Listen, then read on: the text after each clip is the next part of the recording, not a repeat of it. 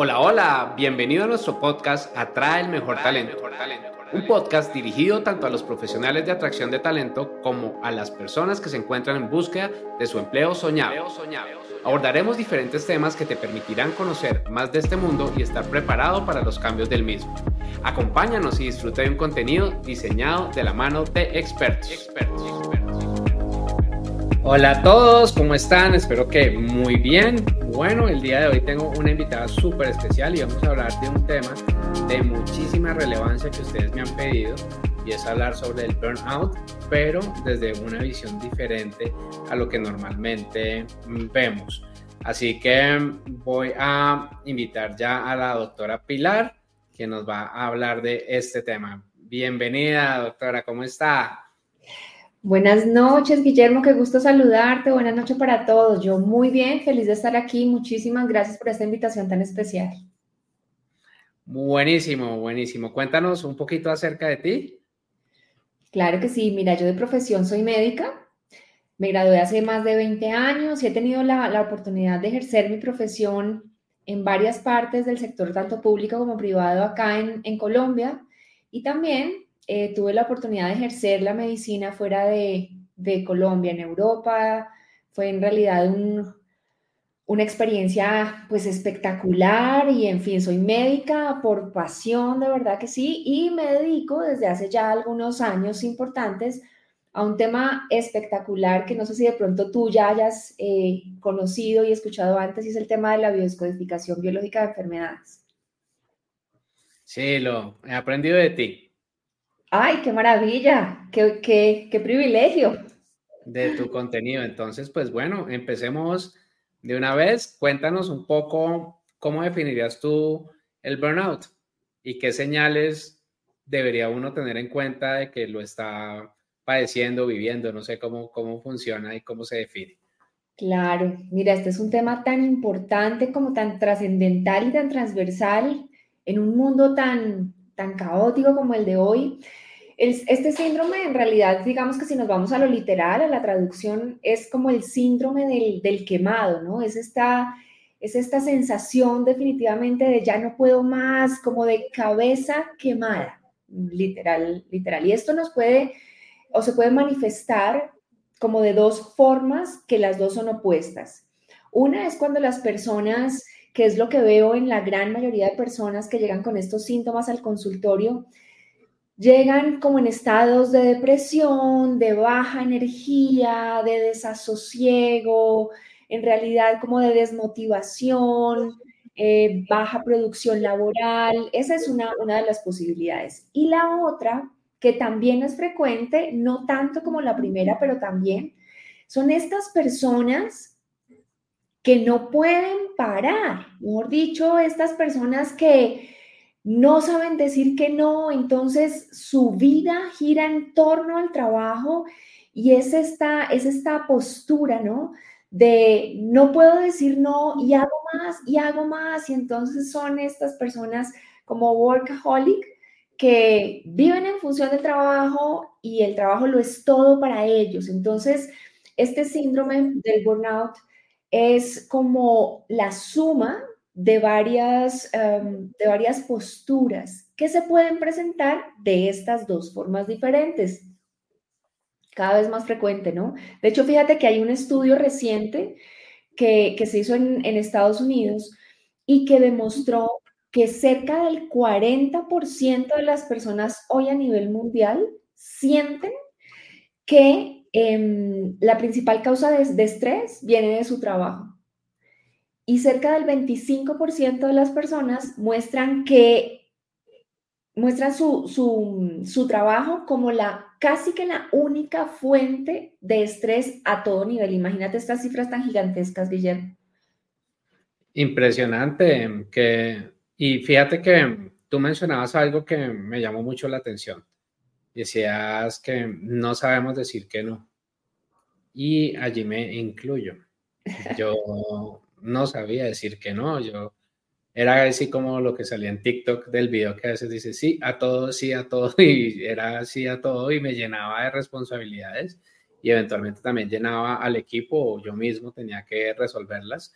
Y escuché una frase muy bonita que decía decir que, que sí algo que no es tu prioridad, es decirle que no a tus prioridades.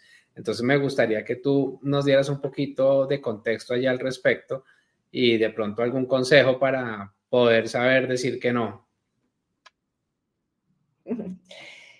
Bueno, pues gracias por compartir, por compartir de ti, porque es que esto es demasiado frecuente. Y sabes que esto tiene que ver, nosotros pensamos que, el tema del decir no em, es, como de, de reciente inicio y lo que han dicho los estudios y lo que ha dicho esta, esta, esta rama de la salud, que es la biodescodificación, revela que cuando nosotros tenemos eh, dificultades, desafíos para decir no, es porque desde pequeños se han creado nudos emocionales con el tema de poner límites. No sé si, si bueno, tú tienes eh, hijo chiquito y las personas que nos están viendo y nos están escuchando seguramente puedan recordar que cuando nosotros somos niños y, aparece el tema de las pataletas, ¿cierto? Antes, de pronto ahorita ya no porque existe mucha más información, pero antes las personas como de nuestra generación, nuestros papás nos castigaban, nos pegaban cuando los niños pues hacían pataleta, ¿cierto que sí? No sé si a ti te llegó a pasar o no, Guillermo. Eh, a mí me, me pasó. Y esto tiene que ver con el tema de los límites. Te voy a explicar por qué. Porque cuando un niño que está en etapa de desarrollo, eh, para, para esos niños las pataletas son la forma que tienen de poner límites. Cuando los adultos castigan a los chiquitos por hacer pataleta, desde el subconsciente el niño aprende que decir no no está permitido. Entonces, crecemos y cuando ya somos adultos, entonces podemos tener dos tipos de adultos. Uno, justamente ahora el que dice que no a todo y son estos adultos, tú no, tú no haces parte de ese grupo claramente por lo que nos acabas de contar, pero son este grupo de adultos que ahora son como como peleones, que se enfrentan a todo, siempre están haciendo contrapeso, viven en queja, pues porque cuando pudieron no los dejaron. O la otra posibilidad justamente son estos adultos que no saben decir no, que a todo dicen sí, sí, sí, sí, sí. ¿Por qué? Porque ellos necesitan ser incluidos, necesitan como de forma subconsciente como, como ganar la aprobación del grupo y es ahí donde justamente el síndrome del burnout tienes un acedero, tiene su origen muchísimo más atrás de lo que nosotros nos imaginamos. Oye, súper interesante. Me, me, parece muy interesante esto que mencionas acerca de las pataletas. Yo, pues, nunca he actuado con fuerza con mi hijo, pero él tampoco es muy pataletoso, ¿sabes? No, no, no me acuerdo mucho que, que, fuera pataletoso, pero ese sí dice que no, y él opina en la casa y quiere llevar el liderazgo y justamente la semana pasada le di la oportunidad de ser parte de una decisión importante y él tenía voto, no solo voz, y entonces estaba súper feliz, por fin voy a poder ayudar a tomar una decisión trascendental en esta casa, papá, que no sé qué, obviamente pues yo no soy experto ni nada, sin embargo me pareció bonito que ya pudiera tomar la decisión y pues era una decisión entre los tres y teníamos que estar los tres de acuerdo para que la decisión se tomara y pues se pudo tomar. Entonces, me llama mucho la atención y te lo confieso que este tipo de situaciones aparezcan. Y ahora, ¿qué va a pasar? Me voy a ir hacia futuro. ¿Qué va a pasar con los nuevos adultos en donde uno ve pues al, niño haciendo pataleta en el supermercado y los papás observando? Bueno, pues primero felicitaciones por lo que estás haciendo con tu hijo. Claramente estamos en, un mundo ahora diferente, ¿no? Eh, en el cual em, la información está mucho, mucho más puesta sobre la mesa, mucho más asequible, ¿no? Pero también pasa que no podemos irnos al otro extremo, ¿no? Porque justamente te hablaba como de las dos posibilidades que existen eh, al desarrollar dependiendo la postura que los papás tomen eh, frente a las pataletas. Al final, fíjate que el síndrome de, burnout, em, Guillermo, y ya respondo la, tu, tu pregunta, tiene mucho que ver como con esta sobrecarga emocional, con esta, con esta incapacidad que se presenta cada vez más frecuente hoy en día eh, en los ambientes eh, laborales, con esta incapacidad de decir no, con esta incapacidad de sostener ambientes tranquilos, ambientes de acuerdos. Entonces mira que todo lo que tú estás haciendo con tu hijo es sembrándole semillas justamente totalmente opuestas. Y hoy en día el síndrome, este síndrome viene pues más en auge, pues porque claramente nuestros papás hicieron lo mejor que podían con la información que tenían en su momento. Y hoy papás como tú, por ejemplo, pues están llevando a sus hijos a poder sostener conversaciones. Y los les están permitiendo a los niños de hoy poder, lo que tú decías, poder opinar, poder argumentar, lo cual es demasiado eh, positivo. Claramente, eh, no sé, los papás no se podrían ir tampoco al otro extremo porque pasa más adelante en el desarrollo de los niños, nos damos cuenta que los niños necesitan límites. En la etapa, por ejemplo, de la adolescencia, los límites están puestos para qué? Para que los niños justamente los rompan y en esa medida, en esa medida, perdón, ellos empiecen como a autorregular el poder. Hoy en día, Guillermo, vemos jefes absolutamente intransigentes, jefes em, de mano dura, jefes a los cuales pues en realidad el bienestar de sus empleados no les importa tanto. Y también esta postura tiene que ver pues con temas de, la infancia que no quedaron bien resueltos y eso es a lo que se dedica la bioscodificación. Qué bueno, qué bueno esto que, que mencionas, porque finalmente vamos a hablar un poco de, cómo curar el burnout, pero también me gustaría que más adelante habláramos de cómo podría ser el trato con un jefe intransigente para que la cosa funcione. Yo recuerdo alguna vez, quiero confesarte que yo tenía una jefe que era muy dura, muy, muy dura. Conmigo nunca fue dura, pero sí especialmente con las mujeres y a veces les decía que si tenían la cabeza llena de acerrín y arequipe, cuando oh. decían algo arequipe, pues para las personas que no están en Colombia, es dulce de leche o cajeta o como, como lo llamen en tu país. Y era muy fuerte con estas personas, pero especialmente con las mujeres, ¿sabes? Y, y, me, llamó, me llamaba mucho la atención esto, y pues te estoy hablando ya de hace un buen tiempo, no es de ahora, pero, pero también me gustaría que miráramos un poco cuál es, cómo podemos combatir un poco ese burnout que pues, me imagino que el paso número uno pues es uno entender y conocerse y decir, oiga, estoy ya un poco quemado y esto puede llegar a, a una condición o una patología, voy a hablar así como médico, a una patología mucho más fuerte y también después cómo tratar con estos jefes intransigentes y también entender un poco de, de por qué va esto, de qué va esto. Claro. Mira que esto que dices es tan importante. Lo, primer, lo primero, lo primero es saber si yo estoy cayendo en este síndrome, si me estoy acercando a él. ¿Y qué manera tenemos para saberlo? Pues porque al final todos tenemos en algún momento derecho a sentirnos cansados, agobiados, en medio de, pues, de la exigencia laboral. A veces también lo que tú decías, en medio del clima laboral.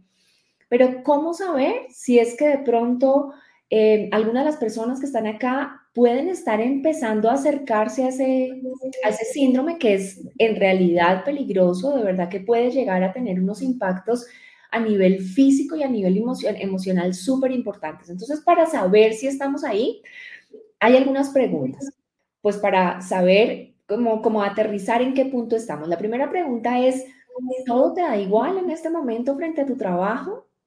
O sea, como que estás en este, como en este momento de, ya no me importa, todo te, todo te da lo mismo, ya no experimentas como, como motivación. Esa sería una. Otra pregunta sería, ¿te has vuelto cínico o crítico en tu trabajo? Que son dos cosas diferentes, pero igual las dos nos hablan de la presencia del síndrome del burnout.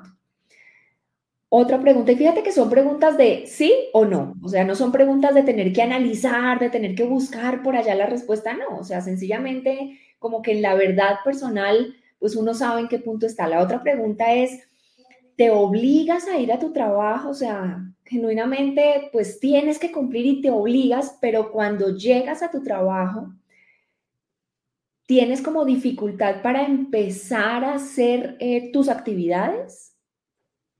La respuesta positiva, afirmativa a cualquiera de estas preguntas empieza como a, como a prender alarmas y si tú respondes sí a varias de estas preguntas, pues bueno, merece como la atención, em, que, que tomes cartas en el asunto porque puedes estar acercándote a un síndrome tan peligroso como este. Otra pregunta es, ¿cómo está tu energía? Por más de que tú eh, duermas las horas que usualmente duermes, te levantas cansado, cansada, como que tu energía desde el inicio de día está bajita. Otro tema eh, también es tu relación, por ejemplo, con la comida, con el juego, con el alcohol. Viene cambiando y esto es muy importante porque vuelvo y te repito, son como signos de alarma como cuando tú vas en el carro y se prende algún testigo, algún bombillito, te está queriendo decir que necesitas poner atención porque es posible que algo más grave vaya pasando. Y la última pregunta, que es como más personas me llegan al consultorio y es cuando yo voy a empresas a dictar charlas, más veo con frecuencia y es si estás presentando síntomas físicos inexplicables. ¿A qué me refiero? Por ejemplo, ¿te duele la cabeza de la nada. Porque muchas personas empiezan a normalizar los síntomas. Te duele la espalda, pero ya de forma permanente, o este dolor va aumentando, te duelen tus manos, porque es aquí, Guillermo, donde mucha gente dice, no, sí, es por la silla, no, sí, es porque estoy mucho tiempo frente al computador. Pero pasa que van y se hacen sus chequeos y no, no, no, no, en realidad no es eso. Es que el cuerpo empieza a manifestar las cosas que desde lo emocional pues no hemos gestionado de forma correcta. Entonces creo que esto es muy importante para que quienes están aquí o quienes nos van a escuchar más adelante puedan saber en qué punto está. ¿Listo? Buenísimo. Bueno, y ahora ya sabemos los síntomas. Y tú desde la biodescodificación, ¿cómo podrías ayudar a una persona que tenga burnout? Mira, es maravilloso. Es maravilloso y te voy a explicar por qué. Porque detrás de una persona que desarrolla este síndrome hay como una adicción subconsciente a hacer y hacer y hacer y hacer. Es como esta necesidad de tengo que llegar a ser el mejor, tengo que cumplir, no puedo decir no. Detrás de eso, o sea, o para llegar allá, ¿qué hay antes? Hay unas huellas de merecimiento. Entonces, huellas de merecimiento y huellas de desvalorización, porque se ve con muchísima frecuencia que al interior de una empresa existen estas, estas competencias invisibles, ¿no? Si este lo hizo, yo tengo que hacerlo mejor. Si él se ganó este reconocimiento, yo tengo también que hacerlo. Y detrás de esta desvalorización y de estas huellas de merecimiento Guillermo, viene lo más profundo, que generalmente tiene que ver con heridas del abandono. Entonces, cuando somos niños, cuando somos pequeños, nuestro cerebro no está del todo bien formado, pues, pues, para un niño, un niño todo lo vive como real, un niño, niño no, no tiene las herramientas emocionales que puede tener un adulto. Este niño pudo haber, o esta niña, pudieron haber vivido situaciones de abandono por parte de sus padres o por parte de sus cuidadores y pudieron haber sido situaciones reales o interpretaciones que el niño eh, le dio a determinada situación y es allí, justamente en estas heridas del abandono, donde la bioscodificación entra a subsanarlas. De hecho, no es la bioscodificación, es la persona misma la que llega a activar como este médico interno que todos tenemos y mm, puede resolver estas heridas que quedaron abiertas y que vienen sangrando y sangrando y sangrando a lo largo de la vida. No te logras imaginar, Guillermo, cómo los ambientes laborales mejoran cuando una persona, por lo general el jefe, logra resolver estas situaciones que han venido inconclusas eh, desde, desde, desde muchísimos años atrás, porque al final una cosa es cierta y es que pueden haber ambientes tóxicos, podemos estar inmersos en, en situaciones desafiantes del trabajo, pero somos nosotros los que ya siendo adultos tenemos la capacidad de pararnos frente a una postura diferente y elegir qué hacer frente a lo que, frente a lo que estamos viviendo. Y aquí para resolver la, la, pregunta que me hiciste ahorita, bueno, ¿y qué se puede hacer? Si yo resolví, si yo, si, si yo respondí sí a algunas de estas preguntas anteriores, pues, ¿qué puedo hacer para empezar a manejarlo? ¿Te parece si de una vez te doy esa respuesta que me quedó pendiente? Por supuesto. Mira, y, hay, y, aquí hay como tres cosas. Um, una desde lo físico, digo yo, yo como médica veo la salud eh, como la salud del cuerpo y la salud del alma, que son, que son la misma, pero en dos vertientes diferentes. Lo primero que podemos hacer es empezar a sentir el cuerpo. ¿Y cómo es sentir el cuerpo? Digamos que una persona llega a su trabajo em, y empieza, tal vez tú, eh, de acuerdo a estas experiencias anteriores que, que nos estabas comentando antes, Guillermo, sabes a qué me refiero, pero una persona llega al trabajo, yo también lo viví en algún momento y empezamos, por ejemplo, a sentir opresión en el pecho o empieza la cabeza a doler o no hemos empezado a escribir en el computador, pero ya los músculos nos están doliendo.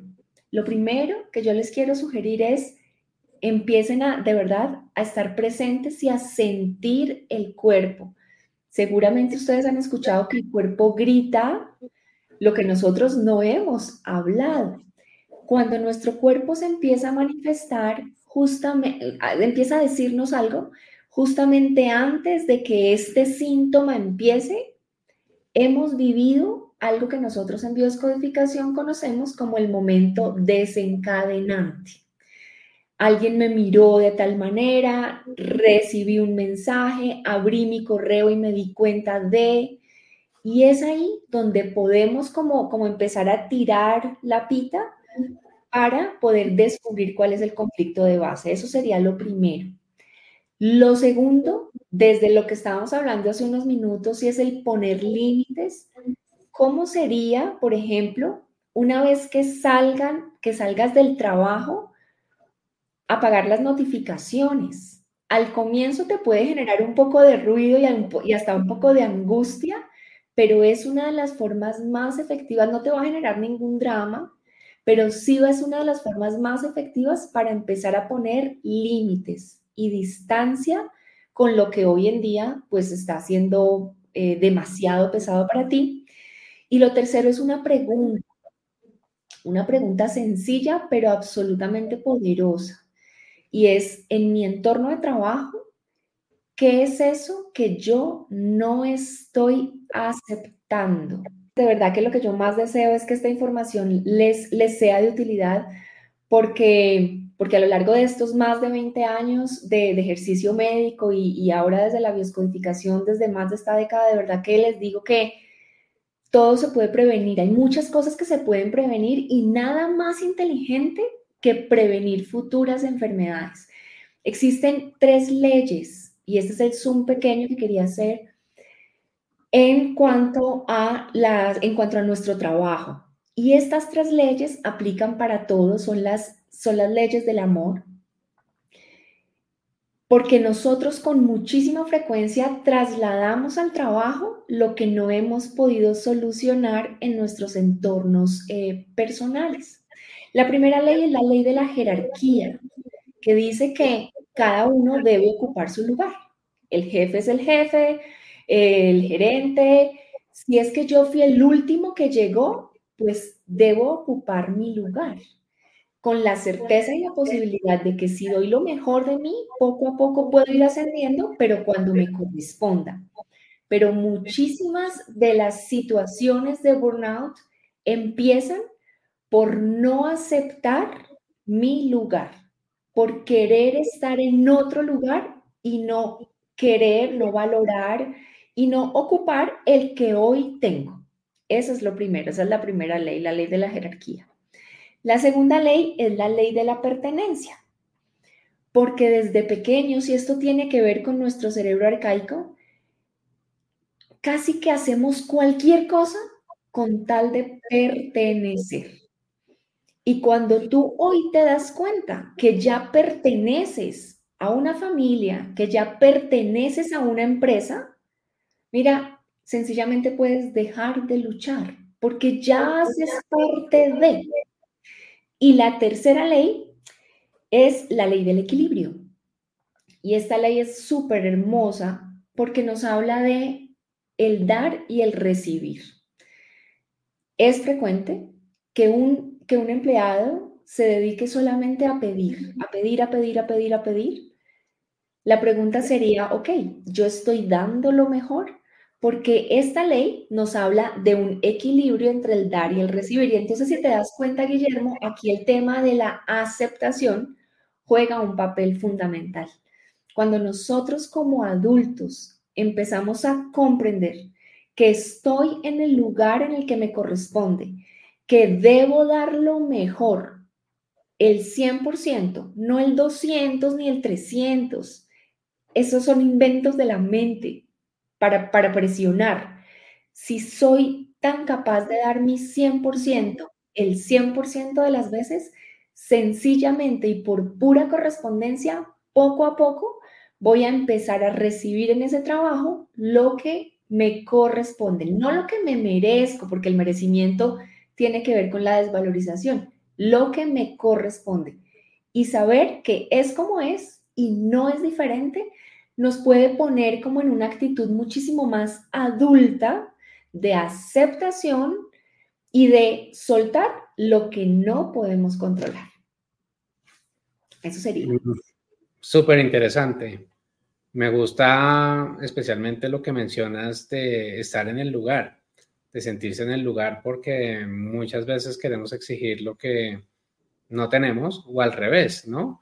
También sucede que las, personas no quieren ascender y, es muy respetable. Total. Eh, vi un estudio que decía que más del 60% de la generación Z no quiere ser jefe. No le interesa. Exactamente. Y pues también es respetable. Total. Y al final, Guillermo, ¿qué es aceptar? Si yo te preguntara, por ejemplo, a ti, para ti, ¿qué es aceptar? Pues es, pues es una, una gran pregunta, déjame la pienso, yo digo gran pregunta para poder pensar mientras tanto. El aceptar, ¿qué quiere decir? Hay una situación que ya llegó, la tengo que interiorizar y tengo que tomar una decisión sobre ella. Y es una decisión y es el aceptar también, eh, muchas veces son de temas que, en los cuales yo no tengo el control, ¿sabes? Entonces, finalmente, si ascendieron a mi vecino, yo no tengo el control de eso. Y a veces uno se llena, pues las personas se llenan de odios. A mí me pasó una vez en una reestructuración que, pues, era o rojo o negro, ¿sí? Entonces, digamos que yo soy el rojo, que aquí me estoy viendo como medio rojo, y la otra persona era la persona del color negro, y los jefes decidieron quién quedaba pero yo nunca hice nada por ello y pues yo me gané el odio de la persona por porque pensó que yo había hecho quién sabe qué cosas, pero pues era el uno o el dos, punto. No habían términos medios. Tal cual, pero tú la tienes súper clara. Tal, o sea, para mí la, o como yo defino la aceptación de la forma más sencilla que he podido encontrar, muy parecido a lo que tú mencionaste, es aceptar, es no querer cambiar no querer cambiar, o sea, es como es y no es diferente, que es totalmente opuesto. La aceptación y la resignación son dos cosas completamente diferentes. La aceptación es desde la liviandad, o sea, perfecto, así es, lo que te pasó a ti, o sea, el que elijan, lo acepto, sin drama, sin sufrimiento, a diferencia de la resignación, porque la resignación implica dolor, implica desgaste y la resignación generalmente va a estar relacionada después con el desarrollo de, enfermedades. Ok, bueno, muy bien. Y me gustaría que aquí nos cuentes qué otro consejo nos das para curar vía descodificación y que nos cuentes un poco qué es la biodescodificación, porque Eventualmente hay muy pocas personas que conocen el término, pues por lo menos de mi entorno, obviamente. Sé que pues, de pronto en el tuyo mucha gente lo conoce, pero en el mío no se entiende muy bien. Entonces, que nos cuentes cómo se podría curar y qué es la biodescodificación y para qué nos sirve, porque tú tienes una historia de vida muy bonita que lograste curar justamente con esta práctica. Sí, sí, sí. Gracias, Guillermo, por esta pregunta tan especial. La biodescodificación es esta herramienta terapéutica que busca, el, que, busca y encuentra el origen emocional de lo que hoy en día le pasa a nuestro cuerpo. Y así como tú lo mencionas, Guillermo, pues bueno, yo les quiero decir que yo iba pues por la vida normal, como muchísimos de ustedes, y de un momento a otro, un día, em, empecé a tener unos síntomas físicos bien, bien, bien importantes. Yo pensaba que era una alergia, en realidad, y mis colegas médicos también pensaban que era una alergia, y bueno, eh, hice lo pertinente, ¿verdad? Después de ir al servicio de urgencias me pusieron un corticoide y ya, pero pasó que no. Esto se empezó a poner crónico y duré muchos años, varios, varios, no menos de seis años con este síntoma que se desencadenaba de un momento a otro. Me hicieron un montón de análisis, de estudios muy profundos y al final, em, imagínense, Dentro del, llegué a tomar medicamentos para una enfermedad autoinmune importante, tal vez ustedes la han escuchado, llegué a tomar medicamentos para lupus, pero yo no tenía lupus en realidad, pero ningún, nada me funcionaba. Y es así como llego justamente a la biodescodificación y para hacerles muy breve la historia en pro del tiempo, em, me doy cuenta que este tema, bueno, y me dicen, imagínense que yo era alérgica al sol. Y cuando me dicen esto, definitivamente yo pienso que tenía que haber algo adicional a, lo, a lo, clásico de la medicina que yo conocía, porque pues esto no mejoraba para nada. Y sí, mediante la biodescodificación descubrí que lo que yo tenía era un conflicto emocional desde muy pequeñita que no había resuelto, no había resuelto. Entonces, la biodescodificación nos permite viajar al subconsciente, que desde el subconsciente es donde están todas tus memorias, las que te acuerdes y las que no recuerdes también están ahí. El subconsciente es como la caja negra del avión. Y pudimos llegar hasta allá y poder sanar esto, poderle dar a esa niña que había interpretado alguna situación de acuerdo a las herramientas que tenía en ese momento, y les digo que ya llevo, mm, pero un montón de años sin tomar ni una sola medicina. Y es por eso que hoy me dedico a esto, a la biodescodificación. Entonces tengo en mi mente pues la medicina alopática, la medicina tradicional que amo profundamente y honro. Y también una herramienta súper poderosa que me permite escuchar el cuerpo y enseñarle a las personas de muchas empresas que que me contratan para que dé conferencias eh, relacionadas con esto y atender pacientes en lo, en lo individual, justamente enseñarles a escuchar su cuerpo y a encontrar cuál es el conflicto de eso que hoy en día su cuerpo les quiere, les quiere hacer notar, pero no saben interpretar. A la luz de la biodescodificación, Guillermo, ya para, para cerrar, la enfermedad no es el, enemigo, la enfermedad es el mensajero.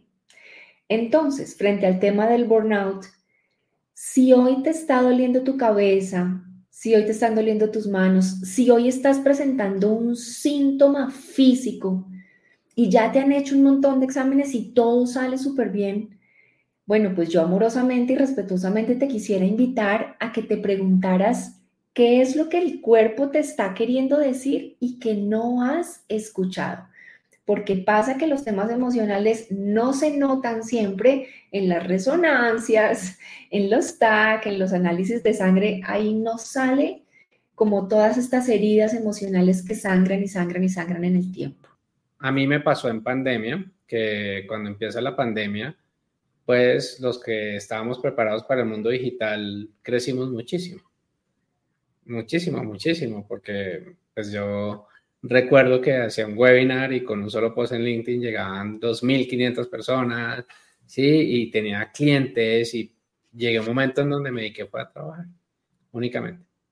Y como estaba en la casa, sencillamente, pues mi desplazamiento eran tres pasos, ¿sí? Yo sí siempre fui juicioso, yo no salía en pijama ni nada, yo me bañaba y, y hacía lo que tenía que hacer antes de empezar a trabajar, pero ahí me quedaba y fácilmente te podía decir que trabajaba entre 14 y entre 14 y 18 horas al día, de lunes a lunes. Imagínate. Los, los sábados también. Y buscando diferentes formas de, de ayudar y pues también, por supuesto, de que el negocio creciera.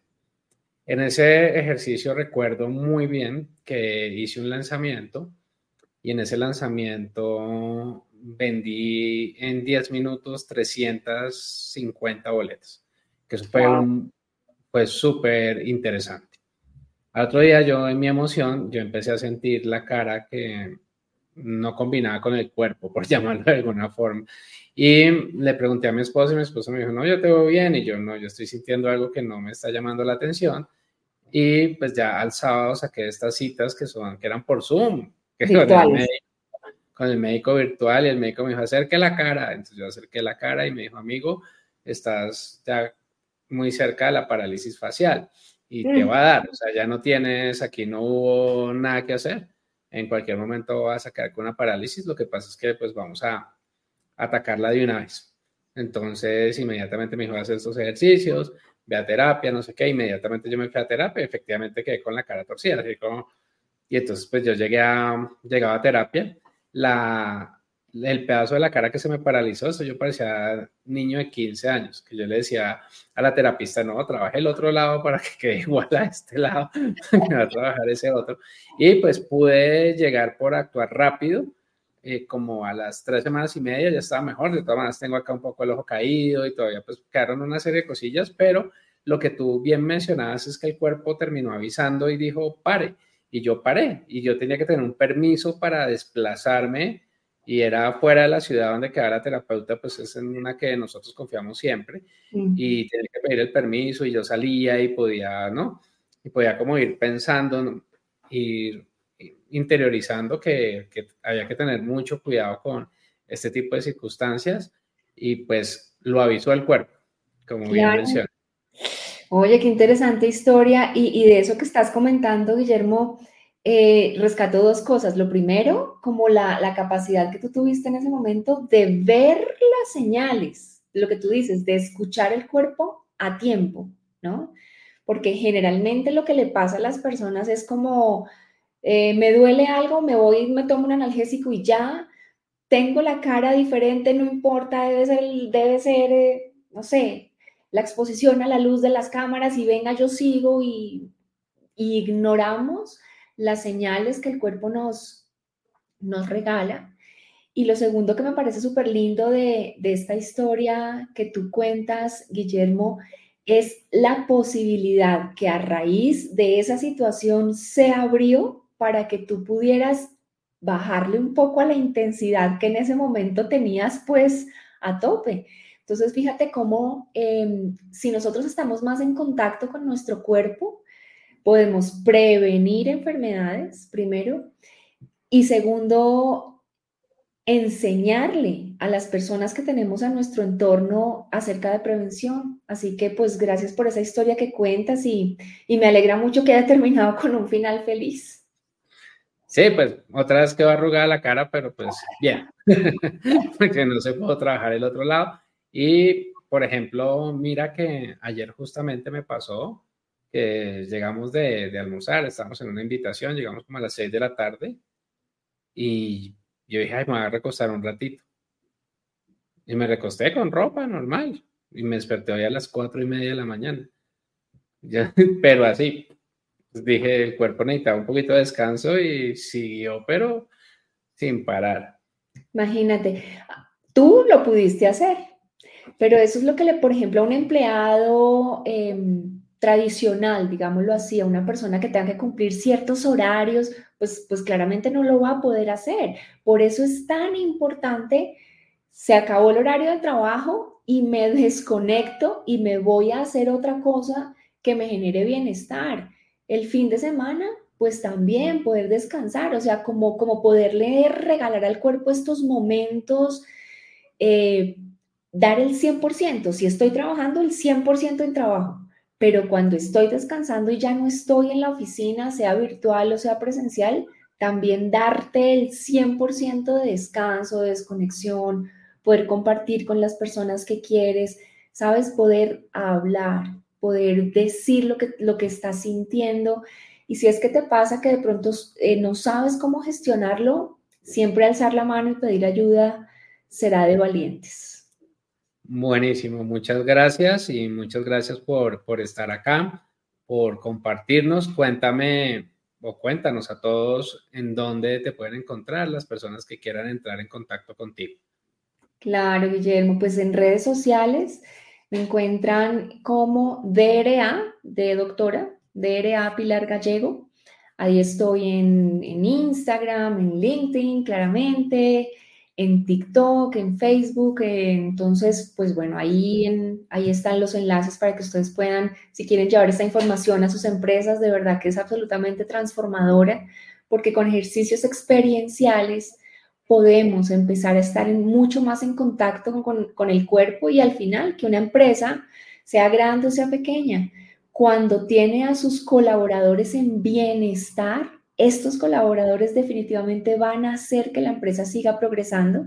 Y también, pues tengo la dicha y la fortuna de, la, desde la pandemia de acompañar personas a lo largo y ancho del mundo eh, con citas individuales de biodescodificación, Guillermo.